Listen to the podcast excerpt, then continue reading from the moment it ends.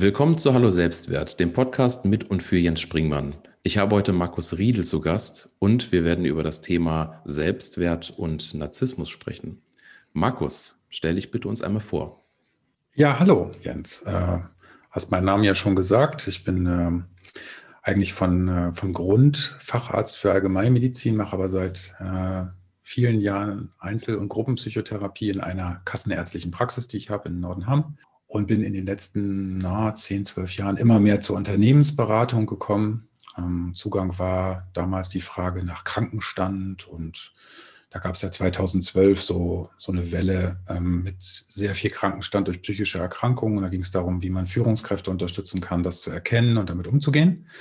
Und daraus ist immer mehr Beratung eigentlich geworden, auch unabhängig von dem Supervisionsansatz, den man so im öffentlichen Gesundheitsdienst, in Psychiatrien und so weiter, das ist ja so ein bekannter äh, Anwendungsbereich, aber auch immer mehr Unternehmensberatung, bin noch Betriebsmediziner, äh, betreue da zwei, ähm, momentan drei Industriebetriebe aus der ähm, ja, Schwerindustrie. Und das ist insofern eine ganz gute Kombination gewesen, unterschiedliche Perspektiven auch auf das Thema Beratung, Psychologie, aber auch eben die Frage, was ist Arbeit, was ist Belastung durch Arbeit, was ist Gefährdung zu haben und bin eben auch gruppenanalytisch tätig. Das heißt, ich habe eine Ausbildung zum Gruppenanalytiker und ähm, gehe dann halt schwerpunktmäßig in Gruppen, auch mit Führungskräften, aber auf unterschiedlichen Hierarchiestufen.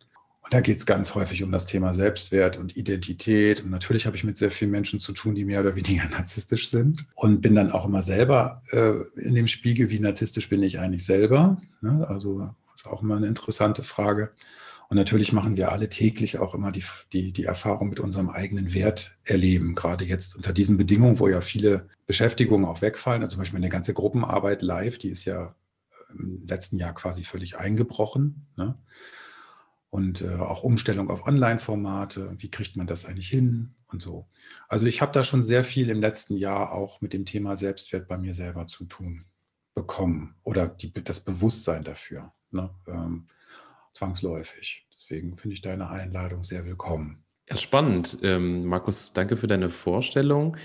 Ich habe mich wirklich oder ich freue mich ähm, immer noch mit einem Psychologen nun über das Thema Selbstwert zu sprechen. Aber ich möchte dich gar nicht als den Psychologen jetzt in den Mittelpunkt stellen, sondern ähm, das, ich möchte dich bitten, dass du vielleicht uns mal oder mir auch einen Blick darauf gibst, was für dich jetzt Selbstwert bedeutet. Tja, also letztlich, äh, man kann das immer theoretisch angucken, gibt es ja ganz viele Konzepte dazu. Da will ich jetzt gar nicht hier äh, mich versteigen, weil da gibt es ähm, also so viele Ideen dazu, was ist eigentlich Selbstwert? Was ist eigentlich das Selbst? Ja, Selbst ist ja auch so ein Begriff aus der Psychologie, ein bisschen in Abgrenzung zum Ich. Das ist, wird ein bisschen anders noch definiert und gesehen. Da wird sehr kompliziert und ziemlich schnell auch schwallerig. Ja, dass man da so mehr Text bringt nicht unbedingt mehr Erkenntnis. Und ähm, für mich ist Selbstwert erstmal etwas, was ich nur beurteilen kann, wenn ich mir auch ein Bewusstsein dafür schaffe. Und das tun viele Menschen nicht. Da kommen wir so in dieses Feld rein, Selbstreflexionsfähigkeit. Viele Menschen senden und empfangen aber nicht wirklich. Und viele Menschen haben ein extremes Sendungsbewusstsein, wollen aber eigentlich nur anerkannt werden und möchten eigentlich nur gebunden sein, geliebt werden, ähm, vor allen Dingen zugehörig sein. Also momentan geht es ja auch in diesen ganzen Isolationszeiten sehr um das Thema Zugehörigkeit. Und ähm, wenn du mit dir alleine bist, und ähm, dann hast du auch die Chance, bist du entweder in einem Modus, mit dem du, in dem du mit dir in Kontakt trittst, oder bist du eigentlich jetzt ständig am Abwehren und am Ablenken? Äh, bist du dir überhaupt bewusst, dass du da bist? Dann gibt es Achtsamkeitsübungen, dann gibt es Meditation. Die Frage entsteht daraus ein Selbstbewusstsein. Also ich sage immer, man kann das Säckli eigentlich nicht beurteilen im Wert, wenn man es nicht aufgemacht hat. Man weiß ja nicht, ob da irgendwie Schiete drin ist oder ob da Gold drin ist. Und das hängt natürlich auch sehr mit den Werten zusammen, die wir von unseren Eltern gelernt haben, aber auch von den gesellschaftlichen Prägungen. Wenn ich mir diese ganze Influencer-Szene jetzt angucke und auch die Kritik daran, dann ist ja die Frage, was ist ein Selbstwert? Hast du vorhin so schön gesagt in einem Vorgespräch, ja, schafft das mir Selbstwert, wenn ich meine Nase in die Kamera zeige? Wenn man jetzt mit Schauspielern spricht, dann würde man sagen, aber nicht, nicht unbedingt. Ja, also nur weil ich gesehen werde, heißt das nicht, dass ich mich wertvoller fühle. Also es ist, bedeutet im Grunde genommen Selbstwert einen Kontakt zu sich in einem Pendeln mit den anderen. Und dann die Frage, wie abhängig mache ich mich von der Meinung anderer? Weil die kämpfen ja alle auch mehr oder weniger mit ihrem Selbstwert. Und äh, in der Psychologie kennt man halt diesen Begriff der Spiegelung, ne? die Spiegelneurone, die man im Kopf hat, die immer ständig abgleichen, okay, verstehe ich den anderen im Gefühl oder nicht, Empathiefähigkeit zum Beispiel. Und wer bin ich dabei? Und ich habe also dauernd mit meinem Selbstwert zu kämpfen, weil äh, die Welt ist nicht dazu da, mich in meinem Selbstwert zu bestätigen. Und da äh, könnte ich dir gleich auch noch ein aktuelles Beispiel geben, wenn, wenn du möchtest. Also ich habe gerade heute so einen Punkt, wo ich wirklich mit meinem Selbstwert in Kontakt komme und eigentlich ganz stolz bin, dass ich das ganz gut hinkriege. Aber das ist immer auch die Frage, was passiert. Wie hoch wird der Druck? Dann kriegst du jeden Menschen in ein Selbstwertproblem. Auch irgendein Sparkassendirektor, der ganz viel Geld verdient oder Politiker. Wobei ich die momentan echt bewundern muss, zum Teil, dass die das aushalten.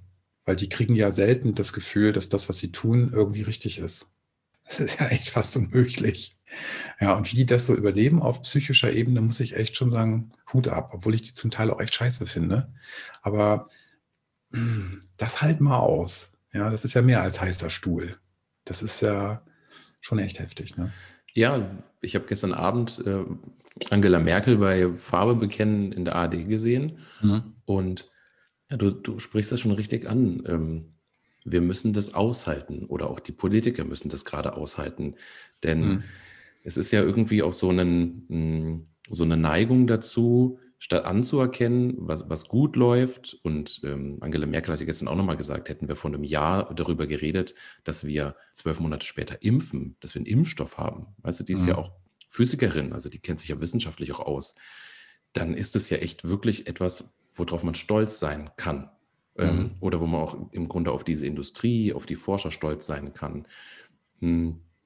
Jetzt wird aber im Grunde der Finger wie in die Wunde gelegt, auf wie die Prozesse jetzt ausgestaltet sind. Und das ist vielleicht auch nicht alles gut, mhm. aber das ist dieser schmale Grad zwischen zu schauen, was haben wir denn erreicht und diesen 10 Prozent, die vielleicht noch ein bisschen ruckeln und nicht so in Ordnung sind. Und da habe ich so einen Eindruck, wir, ähm, auch in Deutschland, ich weiß nicht, wo das in der Gesellschaft irgendwo mal verortet ist, wir sind da sehr gut auf diese, ich sag mal, 10 Prozent vielleicht zu gucken, die nicht gut funktionieren. Ich schaue bei mir selbst auch immer eher auf das, was noch nicht ausgereift ist, was noch nicht gut ist und komme da mhm. relativ, relativ schnell in, ja, in, in Zweifel und schaue dann eben auch auf mein Selbstwertgefühl oder auf meinen Selbstwert der mal stärker, mal schwächer ist. Aber das mit dem, wenn der unter Stress gerät, das finde ich interessant. Also wenn du darüber reden magst, ähm, teile das gerne. Ja, kann ich gleich gerne machen. Also, wo du es gerade nur so erwähnst. Ich glaube, wenn man einen einigermaßen guten Selbstwert hat, dann hält man das aus, dass man Kritik auch wirklich annehmen kann. Stell dir mal vor, die Kritik würde sofort wie eine Art Repellent sofort zurückgeschmissen. Und das passiert ja sehr häufig. Das nennt der Psychologe Projektion. Dass du sofort sagst, nee, also ich bin doch nicht schuld. Ich habe doch jetzt nicht das Problem. Du bist doch das Sackgesicht. Du hast doch jetzt ein völlig, ja, also das projektive Element ist in unserer Gesellschaft ganz stark und es schafft auch Polarisation.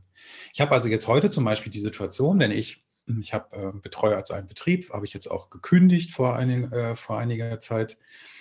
Und habe mir gedacht, was haben da, irgendwas ist da, irgendwie haben die mit mir ein Problem. Und ich habe selber gekündigt, was ja sehr mutig in Corona-Zeiten ist, weil ich sagte, so in der Form, okay, muss ich das nochmal resetten? Gibt es auch noch so strukturelle Elemente, weil ein Unternehmen auch in Insolvenz war? Ähm, also schon ziemlich existenzielle Fragen. So, und jetzt habe ich irgendwie gedacht, nee, du musst da nochmal sprechen. Irgendwas ist doch im Raum. Das ist natürlich jetzt so ein bisschen die Wahrnehmung, die man trainieren kann. Ich kann das auch übersehen und kann einfach sagen, ihr seid doch alle scheiße, was wollt ihr eigentlich von mir?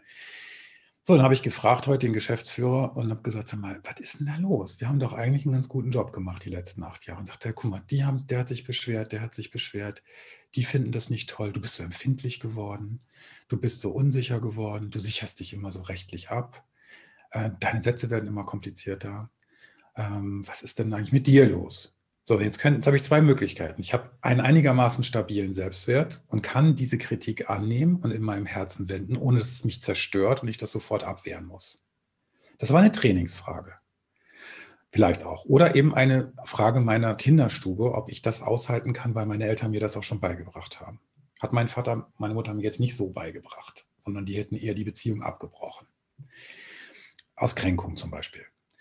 Ähm, und ich glaube, das ist eine Chance für eine Gesellschaft. Das ist eine Chance in Partnerschaft, in Familie. Ja? Ähm, ich habe gestern einen Patienten auch gehabt, der eine, einen Bruch mit seiner Familie seit 20 Jahren hat. Jetzt merkt er, seine eigenen Probleme haben was damit zu tun mit dieser Ursprungsfamilie. Sein Selbstwertempfinden, seine gesamte Struktur. Jetzt kommt die schmerzhafte Frage, nehme ich nochmal Kontakt auf? Muss ich das, damit ich einigermaßen damit abschließen kann? Weißt du, das ist so das, was ich täglich so erlebe. Und wenn ich jetzt nicht mich selber reflektiere, mir bewusst werde, dass ich unabhängig von dieser Meinungszuweisung einen Wert habe, dann könnte ich jetzt diese Kritik nicht aushalten. Und da müssen Politiker eigentlich sehr stark sein, denn sie brauchen das Feedback der Bevölkerung. Ob das jetzt 10 Prozent sind, die scheiße laufen, möchte ich bezweifeln. Aber ein bisschen mehr, glaube ich.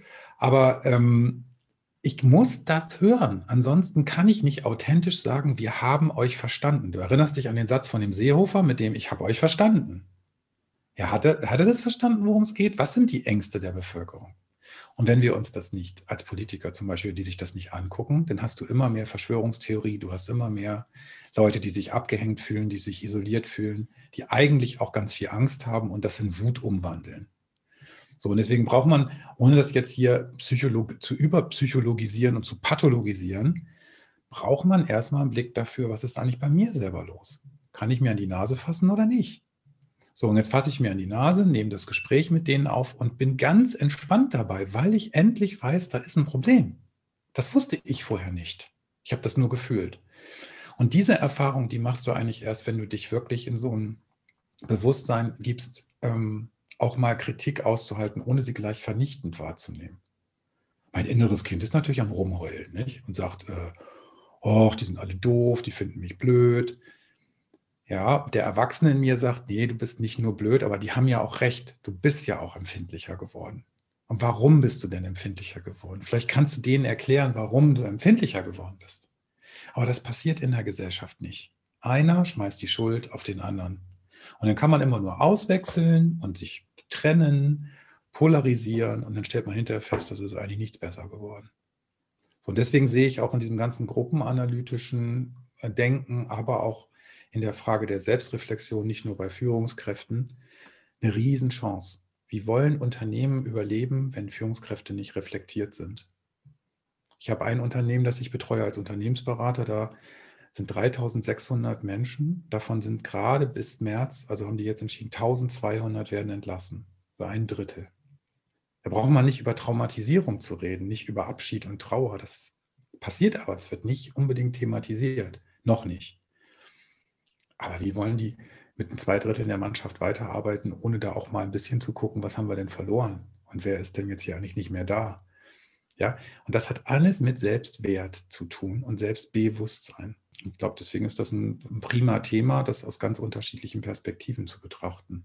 Ja, du hast das gerade mit, der, mit dem Unternehmen angesprochen. Es, es bleibt ja immer was hängen. Also ja. wenn, wenn, jetzt ein Drittel gehen, dann ist ja was weg. Und ähm, genau. da, das sehe ich auch wirklich als erstrebenswert, mit den Menschen zu arbeiten.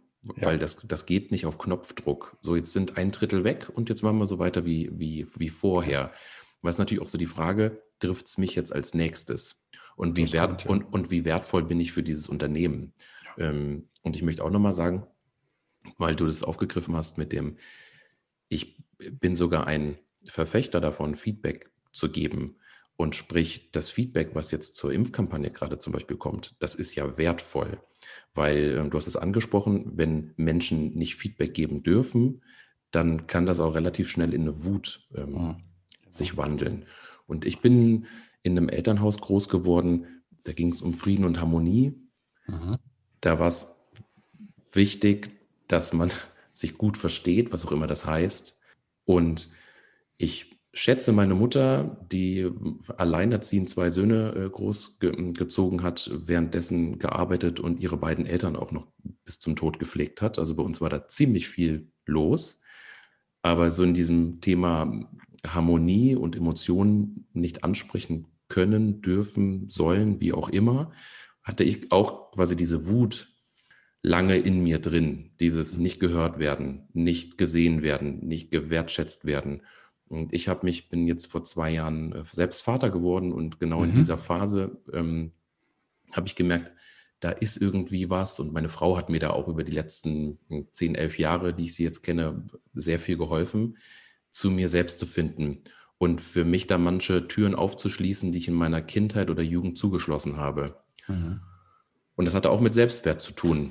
Mhm. Und, und äh, ganz stark mich da auch zu, zu reflektieren. Und ich war auch ganz, ganz äh, oder hatte ganz große Probleme mit dem Feedback annehmen, mhm. weil das immer dieses kleine Kind malträtiert ja. hat. Das tut es heute noch. Ja? Das, ja. Ist nicht, das ist nicht so, dass ich jetzt vom Saulus zum Paulus da stehe und sage, ich bin's jetzt. Und deswegen ähm, gucken wir, dass wir vielleicht auch nochmal über das Thema Narzissmus ähm, mhm. sprechen, was ich auch total spannend finde, weil sie auch so eine bisschen Bestätigung im Außen suchen. Ich merke aber so durch meine Reise jetzt, und ich habe mich da sehr, sehr stark mit mir selbst auch auseinandergesetzt, nicht nach außen, sondern nach innen. Na, nach innen zu suchen, wer bin ich, was kann ich, für, für was stehe ich, für was werde ich vielleicht auch geschätzt und auf was kann ich selbst eigentlich stolz sein in, ja. in, in meinem Leben. Und ich habe auch lange damit gehadert, nachdem ich so Erkenntnisse äh, gewonnen habe, spreche ich es an mit meinem Vater, mit meiner Mutter. Und mhm. da habe ich gemerkt, dosiert. Mhm. Denn die, die, Erkenntnis, die ich vielleicht, zu der ich gekommen bin, das heißt nicht, dass ähm, andere das sofort verstehen. Nee, ganz Und, genau. Und die Frage ist ja auch, du kannst ja gar nicht steuern, wie sie es verstehen. Also ja. jeder hat ja so seinen Filter und ich glaube, wir müssen auch aushalten, dass man uns nicht versteht. Ich glaube, es gibt keine Partnerschaft, in der es keine mit, mit äh, Missverständnisse gibt, ähm, wenn man von der seelenverwandten Liebe mal absieht, in der nichts mehr gesagt werden muss. Aber selbst Reich Ranitzky hat es nicht hingekriegt, obwohl er eine seelenverwandte Liebe hatte. Ähm, also, das gibt Idealzustände, aber wir, der, der Normalfall ist nicht das Ideal. Und deswegen geht es immer um ein, ich glaube, da hast du einen schönen Begriff auch genannt, dosiert, also selektive Authentizität. Wie kann ich echt sein, ohne mich völlig zu outen oder mich völlig zu entblößen? Ich glaube, das ist ein Thema. Man muss irgendwie das Gefühl schon rüberbringen, was ist gerade zwischen mir und dem anderen Menschen. Ich habe ja oft Erstgespräche in der Psychotherapie und ich bemühe mich eigentlich immer auch, sofort anzusprechen im Erstgespräch, was können die Menschen von mir erwarten und was nicht und wo, was fühle ich ganz schnell oder ganz spontan dem gegenüber. Weil sonst hast du dieses Rumgeeier, dass, dass da Erwartungen aufgebaut werden oder irgendwie eine Idealisierung vorgenommen wird, der ich gar nicht entsprechen kann. Dann habe ich das Gefühl, ich bin als Therapeut nicht gut, Selbstwertthema. Und der Patient oder Patientin hat auch das Gefühl, sie hat mich gar nicht verstanden.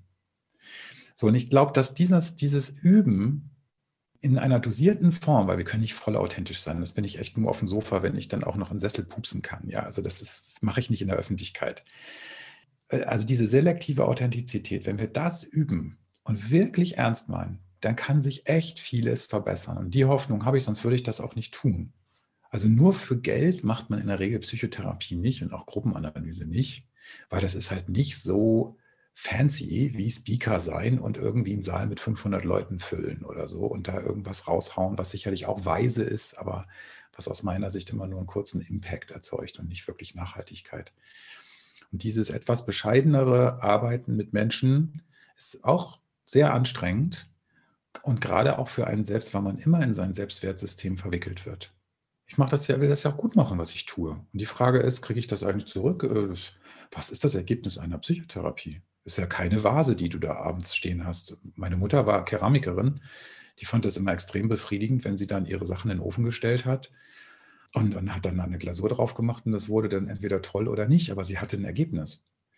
Und häufig haben wir ja in diesen Beratungskontexten, die ja übrigens jeder machen will, es gibt ja Berater ohne Ende, ähm, dann, was ist das Ergebnis? Was ist denn das, was dabei rauskommt? Und häufig ist es eben der Prozess, dass wir mit Menschen in Kontakt treten.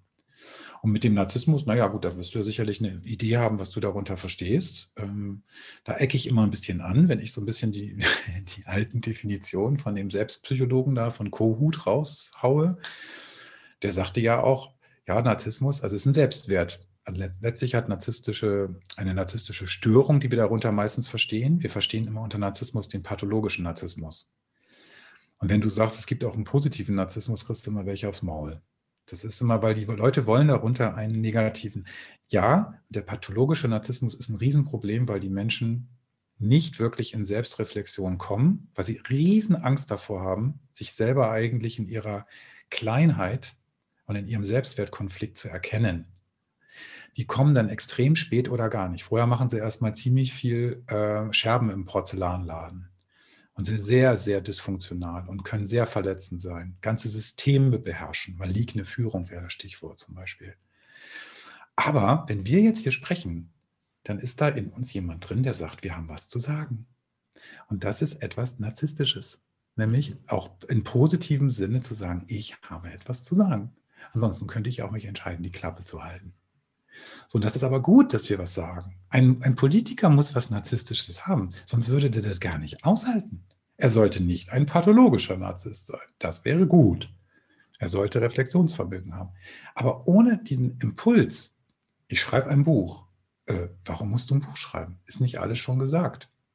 Ja, irgendwo schon, aber so wie ich es sage, hat es noch niemand gesagt. Hedgy Badgy. Ja? Also wenn man das mal positiv sieht, ist Narzissmus in ganz vielen Ebenen spürbar. Wer kommt auf das Podium bei Clubhouse drauf? Wer will da oben mitreden?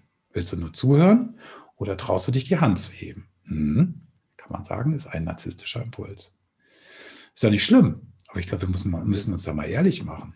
Das ist nicht nur der pathologische Narzisst, der eine ganze Abteilung äh, zerlegt mit seinen Projektionen und seinen Beherrschungs- und Kontrollbedürfnissen, sondern es gibt auch, sagen wir mal, positiven Selbstwert, positiver Egoismus. Ja. Hat auch irgendein so ein Typen ein Buch geschrieben, der selber ziemlich narzisstisch wirkt, mit irgendwie Ego ist gut oder ich weiß gar nicht, wie der Typ heißt. Verkauft sich super riesig, obwohl er auch dauernd das Buch in die Kamera halten muss auf Instagram, was natürlich wieder ganz, ganz ein bisschen hinterfragt. Aber ähm, ich glaube schon, dass das Thema, warum interessiert das Thema so viele? Weil die alle darunter leiden? Ja, es gibt viele Menschen, die darunter äh, leiden, weil sie mit narzisstischen Menschen zusammen sind. Du hast einen guten, guten Punkt ähm, gerade angesprochen. Also desto mehr oder desto tiefer ich in dieses Thema einsteige, hm, habe ich so drei Worte vor Augen. Selbstwert, Selbstbewusstsein, Schrägstrich Selbstvertrauen und mhm. Selbstwirksamkeit. Ja. Und diesen destruktiven ähm, Chef, den du gerade beschrieben hast, der mhm. sucht sich ja dann vielleicht auch Selbstwirksamkeit. Er merkt, er ist wirksam, weil er andere Leute piesacken ja. kann, zum ja. Beispiel. Mhm. Und das ist ja dann auch, oder du machst zum Beispiel auch diese Gruppentherapien, was mhm. gesagt im, im, Vergleich zum Speaker sein, was vielleicht fancier ist, aber weil du vielleicht auch da Wirksamkeit erreichen kannst. Und ähm, also ich, vielleicht sprechen wir auch nochmal genau über dieses Thema Selbstwirksamkeit, weil da gibt es ja vielleicht auch genau dieses Positive und dann vielleicht mhm. also dieses, was fördern kann und dieses Destruktive. Mhm. Ja, absolut. Und ähm, genau, ich möchte auf den Punkt raus, dass du sagst, wir haben was zu sagen. Also ich habe letztes Jahr ein Buch gelesen von der Tijan ähm, Onaran, wo es einfach darum ging, das hat bei mir nochmal so Klick gemacht, wenn du nicht deine eigenen Themen besetzt, dann besetzen andere Menschen für dich Themen ja. oder dir werden Themen von anderen Menschen zugeschrieben. Ja. Und da habe ich mir überlegt, okay, was sind denn eigentlich meine Herzensthemen? Und so mhm. bin ich auch zu Selbstwert und ich habe mich ja letztes Jahr mit Alfred Adler und, und mhm. den Gedanken auseinandergesetzt ähm, mhm. gekommen und habe gesagt, da bin ich irgendwie ähm, die Annalena hat es gesagt im, im zweiten Gespräch, so ein sticky Moment. Das ist so bei mir hängen geblieben und da habe ich mir überlegt, ja genau, das sind so die Themen, für die möchte ich wahrgenommen werden. Ist vielleicht auch was von Narzisstisches. Mhm. Über die möchte ich aber auch gerne reden. Und deswegen mache ich auch diesen, diesen Podcast. Genau, das ist ja auch äh, super. Also ich, ich glaube, das Thema Narzissmus, dass da, sobald du Narzissmus sagst, verstehen die Leute pathologischen Narzissmus. Und wenn du sagst, da gibt es auch einen Anteil, der ist theoretisch gesund, also eine positive Form zum Beispiel zu gestalten, indem du sagst, Edge, liebe Welt, ist mir egal, ob dich das interessiert, mich interessiert es jetzt, fuck nochmal, ja? Ist es ein Impuls, wirksam zu werden? Politiker sagen zum Beispiel ganz häufig, wenn du sie fragst, warum sind sie eigentlich Politiker, sagen sie, weil ich einen Gestaltungsauftrag habe, weil ich gestalten möchte. Das wäre der Selbstwirksamkeitsaspekt. Übrigens ist Selbstwirksamkeit, also wirke ich eigentlich in der Welt, ein Resilienzbaustein. Also wie kann ich Stress bewältigen? Wenn wir die sieben Säulen oder die sechs Säulen der Resilienz angucken, ist meistens Empathie dabei und Selbstwirksamkeit, aber auch Selbstreflexion in der Regel. So, und was ist zum Beispiel Erfolg? Woran zeigt sich Erfolg? Was ist, was ist der individuelle Erfolg? Ähm, und das wird ja sehr, sehr unterschiedlich definiert. Der eine braucht Geld, der andere braucht Reichweite. neue Währung ist ja Reichweite. Ja, und was machst du dann mit deiner Reichweite? Zeigst, zeigst du da jetzt irgendein, äh, was weiß ich, äh, Milchshake, äh, äh, Eiweißshake in die Dings, weil du damit deinen Waschbrettbauch nochmal ähm, hingekriegt hast oder wie auch immer das funktionieren soll? Was ist da auch Neid? Ist jemand da sich so, da, da ist jemand so hübsch? Na gut, ist ein Filter drüber, trotzdem sieht er gut aus oder sie. Also wir müssen uns mal wirklich da ehrlich machen. Was ist eigentlich die Auseinandersetzung? Und Selbstwirksamkeit ist etwas, was wir Menschen anscheinend brauchen. Ich habe gerade, als du sprachst, zum Beispiel darüber nachgedacht, wenn Kinder so ein Bild malen und die geben sich echt Mühe und das Bild ist, naja, nun unter erwachsenen Gesichtspunkten betrachtet nicht unbedingt besonders hübsch. Ja, wenn die da so die ersten Männchen malen und Bäumchen und Häuschen und so, und du kommst dann bei, dein, bei deiner Mama und Papa an und zeigst das Bild, dann ist das eigentlich etwas, ein Selbstwert. Ich habe etwas gemacht, ich habe etwas bewirkt, ich habe etwas erzeugt. Und dann ist die große Angst natürlich zurückgewiesen zu werden. Das Schlimmste ist, wenn, es, wenn die Mutter sagt, da kann man ja gar nicht drauf erkennen, wer wer ist. Ja. Oder das, das ist, das ist doch gar kein Auto ja, oder so sieht genau. doch kein Haus aus. Ja, oder hast du jetzt einen Fisch gemalt? Anstatt dem Kind erstmal zuzuhören, was wollte es denn damit bewirken? So, und das ist so eine primäre Ebene. Und da hast du immer Angst, enttäuscht zu werden. Und dieses gehört werden auch, ne? wenn ich was schreibe, was sage, was tue. Und nur mal eben zur Gruppenanalyse. Das ist nämlich eben kein Sendebild. Das ist für mich auch als eher narzisstisch strukturierter Mensch ganz schwierig die Hauptregel des Leiters in einer gruppenanalytischen Gruppe ist, du hältst erstmal die Klappe. Du vertraust dem Gruppenprozess.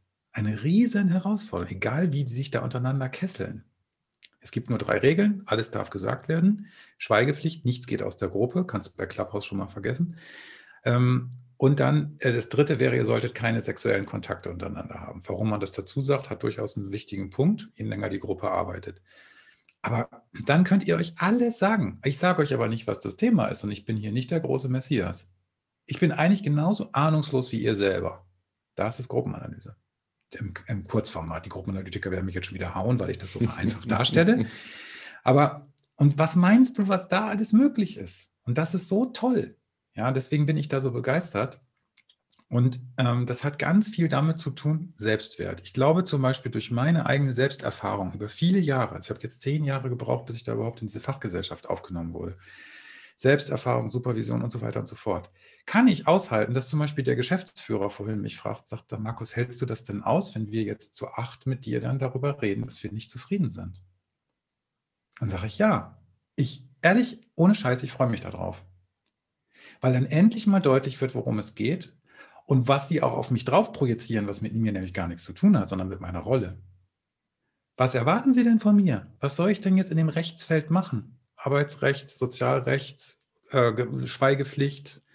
So, da gibt es Erwartungen und die haben mit mir als Person aber nichts zu tun. Und trotzdem kann es sein, dass ich ein bisschen komisch bin in meiner Art und das mir auch sagen lassen muss. Ja, und falle ich auch nicht von um. Kommt kein Blitz aus dem Himmel, der mich sofort auslöscht. Muss ich ertragen. Ich bin schon ein komischer Typ. So, und das macht mich auch aus. Hier, Personal Branding, nicht? Mhm. Muss ich keine Story zu erzählen, sondern darf ich einfach mal so sein, wie ich bin, aber auch keine Story zu erzählen. Weil was passiert nach der Story oder nach der dritten Story? Ja, äh, was machen die denn im Beraterumfeld? Nee, und das ist eben genau das. Ich muss aushalten, dass die anderen mich merkwürdig finden. Manche mögen mich, manche nicht. Manche werden mich auch überhaupt auf alle Ewigkeit nicht mögen und trotzdem sterbe ich deswegen nicht. Und das hat eben das Kind noch nicht. Das Kind ist so abhängig von seinen Eltern, das glaubt, wenn die mich nicht mögen, sterbe ich. Das ist wirklich, also der, stell dir vor, ein Säugling wird nicht geliebt und in der Ecke liegen gelassen, wird nicht gefüttert, wird nicht gewärmt, wird nichts, dann, dann stirbt, dann sterben die. Mhm. Ja, dieses Kaspar Hauser, war das dieses Experiment? Ja, ist mir ja das, du brauchst leider gar nicht nur Kaspar Hauser zu nehmen. Wenn du dir jetzt zum Beispiel in Rumänien dieses Kinderheim Chigit anguckst, die, das nach der Eröffnung als Perestroika und so, da haben die ein Kinderheim gefunden, in Rumänien, glaube ich, war das, äh, und haben dann gedacht, diese Kinder sind ähm, behindert gewesen. Die waren völlig, ähm, die wurden da gehalten in großen Sälen. Da gab es drei Pflegerinnen, die haben die nur halbwegs sauber gemacht. Zum Teil haben die in ihren eigenen Exkrementen da selber sich verwaltet, die Kinder, haben was zu essen gekriegt. Also ganz schrecklich. So, dann haben die die Akten gefunden äh, und haben nachgeguckt, was, woher kamen denn die Kinder? Waren die alle geistig behindert? Weil die waren völlig also auch organisch zurückgeblieben, konnten sich nicht bewegen, konnten nicht denken, konnten nicht sprechen, hatten schwerste nachweisbare Gehirnstörungen, haben gedacht, die sind doch behindert zur Welt gekommen. Und diese Kinder waren alle normale, gesunde Säuglinge, die von ihren Eltern weggenommen äh, wurden, weil die äh, Eltern politische äh, Gefangene waren oder irgendwas gemacht hatten, was dem Staat nicht gefiel. So, wenn du das siehst, dann brauchst du das nicht mehr, dann brauchst du auch nicht diese nationalsozialistischen furchtbaren Experimente dazu, die es dazu auch noch gab, zu sehen. Also wenn du diese Bindungserfahrung nicht machst, du bist okay, ähm, ich bin stolz auf dich, ja, du darfst stolz auf dich sein. Du musst aber auch, ohne dass ich es dir sage, auch mal selber lernen, stolz auf dich zu sein. Ich kann dir das jetzt nicht täglich sagen, irgendwann bin ich tot. Ja, das ist letztlich etwas, was man Reife nennt. So, und da bin ich sehr froh drum, durch diesen Weg, dass ich zum Beispiel solche Situationen jetzt aushalten kann, ohne dass ich sofort alles in meinem Selbstwert in Frage stelle, sondern mich darauf freue, auch zu sagen, und ich glaube, anders halten das Politiker auch nicht aus. Wenn die jetzt eigentlich wahrnehmen würden, was, äh, also das musst du dir mal reinziehen, wie, wie, wie einsam die zum Teil auch sein müssen. Ich meine, ich will jetzt da keine, keine Tränen vergießen, die haben sich auch freiwillig entschieden, das zu machen. Ne? Aber das wird ein Problem. Finde mal ordentliche Politiker, die auch noch Empathie und Integrationsfähigkeit haben wenn wir so weitermachen. Wir können Sie mal gucken. Ich befürchte, dass das eher nachher nur noch die narzisstischen Arschlöcher sein werden, die da oben sitzen. Das ist meine Befürchtung, weil die können das aushalten. Die denken ja sowieso nie dran, dass die da eine Beteiligung dran haben, dass irgendwas falsch läuft. Verstehst du? Das ist genau das. Was möchten wir denn da oben in der Führung haben? Was ist denn der gute König? Der braucht einen Selbstreflexionsaspekt. Und die Sarah Lena sagte, sie als Coach kann ähm, eigentlich mit ihren Klienten oder mit ihren Coaches nur so weit gehen, wie sie selbst schon gegangen ist. Mhm. Ich hatte, so kurz, ich hatte so kurz den Gedanken, ich als Psychologe kann nur so weit gehen in meiner Therapie, wie ich auch selbst gegangen bin. Ist vielleicht konstruiert, vielleicht kannst du auch sagen, ja, ist was dran, aber das ist ja genau diese Reflexion. Also das ist ja auch dieses neue Bild von, von Führung. Oder mhm. du hast gerade den guten König oder den guten, gute Führungskraft ähm, gesehen, egal ob Politik oder Unternehmen, wie sollen die denn gestrickt sein? Ja. Die müssen oder die sollten auf sich selbst vertrauen können.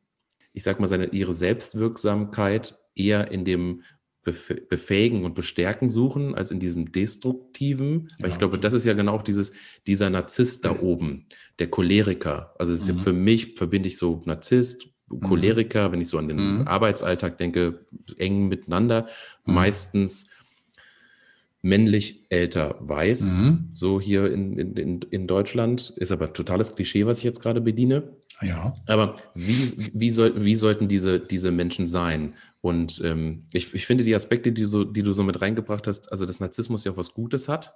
Äh, hätten, wären wir nicht ein bisschen narzisstisch geprägt, wir beiden, würden wir uns hier, würden wir uns hier nicht unterhalten. Also man möchte ja auch sich beteiligen und etwas sagen. Mh, mm, aber dieses Thema Selbstreflexion, und das braucht ja Zeit. Du hast gesagt, hier zehn Jahre, um in diese ähm, ja, ich habe jetzt auch ein bisschen, ich habe jetzt nicht so Gas gegeben, weil ich habe ja noch mehr, ich habe ja meine eigene Sicherheitsangst dadurch ersetzt, ja. dass ich drei Jobs parallel habe. Hast ja gehört. Ne? Ich habe ja Betriebsmedizin, psychotherapeutische Praxis mhm. und Unternehmensberatung. So, mhm. also ich bin auch ein bisschen feige, ne? weil ich äh, auch jetzt nicht so gut, ich Freiberufler, das ist auch der, das Mutige daran. Ich kriege nur Kohle, wenn ich auch arbeite.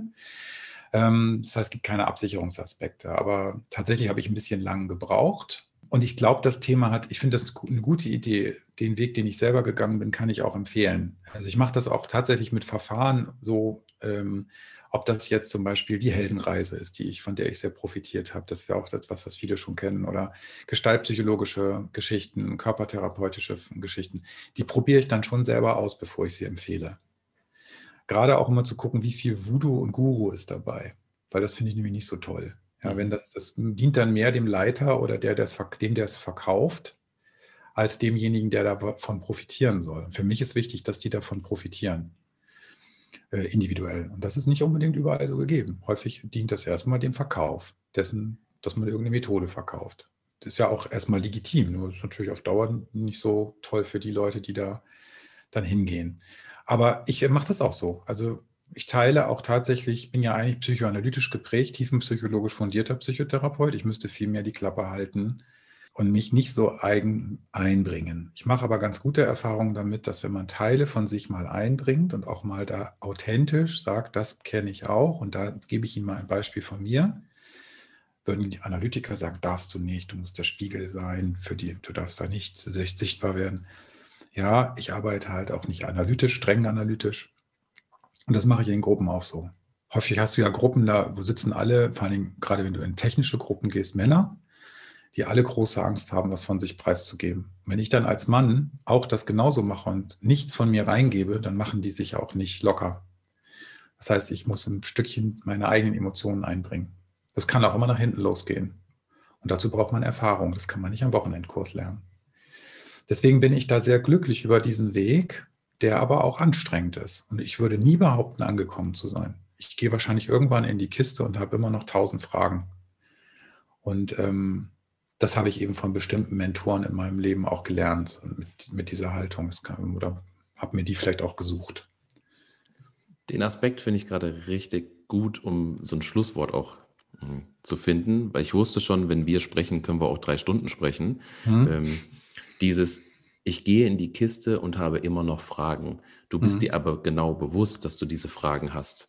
Mhm. Und ich, das ist für mich so dieser erste, dieser erste Schritt vor einer Selbstreflexion, weil, weil die findet ja auch ganz stark im Kopf statt. Ich bin jetzt nach, nach ein paar Jahren an dem Punkt, dass ich meinen Kopf mit meinem Gefühl, mit meinem Körpergefühl verbinde. Mhm. Weil erst dann kann ich es irgendwie auch spüren und leben. Weil ich habe ganz viel verstanden, aber ich muss es auch ähm, spüren können. Und dass ich aber, wenn jetzt jemand sich selbst Gedanken macht, ja, mit was fange ich denn an? Was sind denn die Fragen, die ich über mich beantworten möchte? Mhm. Kann ich die für mich alleine beantworten? Ähm, soll ich mit jemandem aus der Familie sprechen? Suche ich den Weg zu einem Therapeuten? Nehme ich mir vielleicht einen Coach? Also das ist auch mhm. etwas, was ich in der Selbstreflexion feststellen musste. Jens, du musst nicht alles nur alleine machen. Äh, du kannst dich auch öffnen und du kannst auch dir Hilfe bei anderen suchen oder Unterstützung oder wie man es auch nennt. Und ähm, ich fand jetzt das Gespräch mit dir, Markus, sehr, sehr wertvoll. Ähm, ich für mich kann da wieder Impulse für oder für mich, für mein Leben, für meine weitere Reise, für meine Fragen mitnehmen. Und zum Schluss habe ich noch eine Frage an dich. Wenn du so über das Thema Selbstwert auch nachdenkst, mit welchen Personen ähm, könnte ich oder sollte ich denn noch darüber sprechen?